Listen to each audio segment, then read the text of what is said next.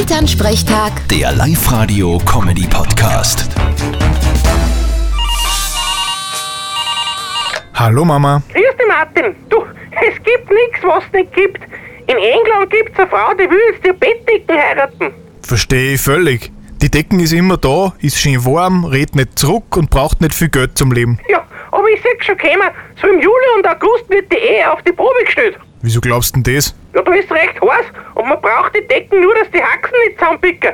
Da fühlt es sich vielleicht eher voll unwichtig. Umso schöner ist dann die Versöhnung im Herbst. Außer die Decken will endgültig die Scheidung. Das merkt's dann eh. Aha, und wir? Dann legt sie die Bettdecken mit die Knöpfe nach oben hin. Das ist definitiv ein Scheidungsgrund. Vierte Mama. Da geh ich wieder recht. Bitte, Martin.